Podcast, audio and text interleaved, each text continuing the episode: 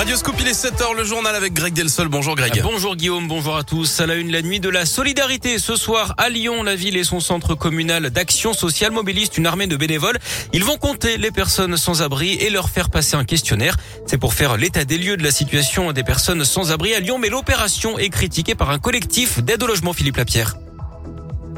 Les Lyonnais volontaires se sont inscrits en ligne et vont aller ce soir à la rencontre des sans-abri. C'est un premier pas important pour l'adjointe à la mairie chargée des solidarités et de l'inclusion sociale, Sandrine Runel. C'est euh, déjà une découverte pour euh, la plupart des, euh, des citoyens et des bénévoles échange assez riche avec euh, voilà du coup des personnes qui sont euh, à la rue.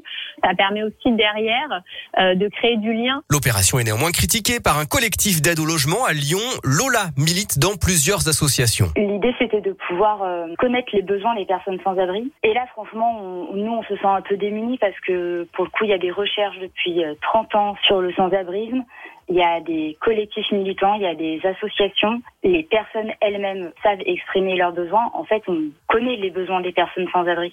Pour nous, c'est vraiment une opération euh, de communication. Ce collectif doute que l'opération débouche sur des avancées concrètes, à commencer par l'ouverture de places d'hébergement pérennes. À Lyon, plusieurs centaines de personnes sont sans abri et le 115 n'a pas de place pour tout le monde. Merci Philippe. La nuit de la solidarité a donc lieu ce soir et les collectifs qui critiquent l'opération ont prévu un rassemblement place de la Comédie à 19h. Nouvelle journée de mobilisation dans l'éducation nationale. Une semaine après cette journée de grève historique, les enseignants manifestent ce jeudi pour demander une nouvelle fois plus de moyens et une meilleure gestion de la crise sanitaire dans les établissements scolaires. À Lyon, la manif est prévue à 17h devant le rectorat. Ce drame dans le Jura, quatre adolescents ont perdu la vie dans un accident hier sur une route verglacée. La conductrice, une jeune majeure, a perdu le contrôle de son véhicule. Il a terminé dans les eaux du lac de Chalin. Elle n'a pas survécu. Trois autres lycéens qui se trouvaient à bord sont également décédés. Un cinquième occupant a pu s'en sortir et alerter les secours. Nouveau conseil de défense sanitaire aujourd'hui à l'Elysée. Pas de levée de restrictions à prévoir, mais le gouvernement voudra donner de la visibilité aux mesures mises en place.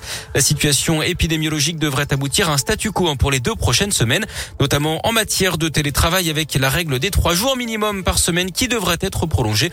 On en est à 300 000 contaminations en moyenne ces sept derniers jours, avec encore 430 000 nouveaux cas pour la seule journée d'hier. Elle est soupçonnée d'avoir injecté du sérum physiologique plutôt qu'une dose de vaccin. La médecin généraliste d'Écully fait appel de son interdiction d'exercer. Elle conteste les faits. Dans le progrès ce matin, son avocat assure que la généraliste a en fait reconstitué la dose vaccinale devant le patient qui a mal interprété ses gestes. Je rappelle qu'elle est mise en examen notamment pour mise en danger de la vie d'autrui. C'est l'heure du choix. C'est aujourd'hui que débutent les inscriptions sur Parcoursup. Les futurs bacheliers et les personnes en réorientation ont jusqu'au 29 mars pour formuler leurs vœux sur la plateforme pour poursuivre leurs études. On passe au sport avec du basket féminin. Les filles de Lasvel qui doivent terminer le boulot en Coupe d'Europe face à Var pour rejoindre le troisième tour. Elles ont 13 points d'avance. Et puis en tennis, l'Open d'Australie avec la fin du deuxième tour ce matin. Et l'exploit d'Alizé Cornet qui a battu la numéro 3 mondiale, l'espagnol Garbigne Muguruza en 2-7, 6-3, 6-3. Chez les garçons, Arthur Rinderkner a abandonné avant son match face au Britannique Evans.